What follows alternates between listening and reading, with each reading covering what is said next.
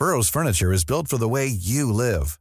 From ensuring easy assembly and disassembly to honoring highly requested new colors for their award-winning seating, they always have their customers in mind. Their modular seating is made out of durable materials to last and grow with you. And with Burrow, you always get fast, free shipping. Get up to 60% off during Burrow's Memorial Day sale at burrow.com slash ACAST. That's burrow.com slash ACAST. burrow.com slash ACAST. Heraldo Podcast, un lugar para tus oídos. Noticias del Heraldo de México. El presidente Andrés Manuel López Obrador aseguró que su gobierno permitió que los migrantes que resultaron lesionados en un centro de detención del Instituto Nacional de Migración fueran atendidos con la mayor efectividad, lo cual ha logrado que la mayoría de ellos se recupere. El mandatario afirmó que en su gobierno no ha habido masacres, no se tortura a nadie y no se violan los derechos humanos.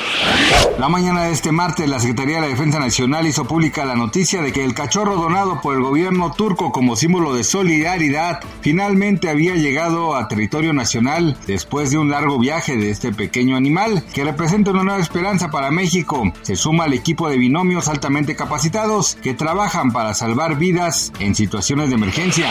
Ante la volatilidad que se observa a nivel internacional, México se ubica como uno de los países más atractivos para invertir, especialmente en papeles gubernamentales, así consideró José Luis Ortega, director de los equipos de deuda y multiactivos en BlackRock México. Refirió ante los niveles de inflación tan altos a nivel mundial que eso ha llevado al Banco de México a subir su tasa de interés referencial a niveles históricos de 11.25%, lo que representa una oportunidad para los inversionistas.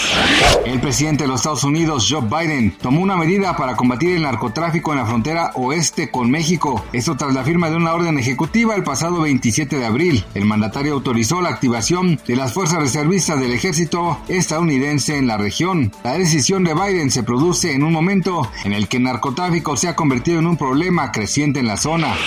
Gracias por escucharnos, les informó José Alberto García. Noticias del Heraldo de México.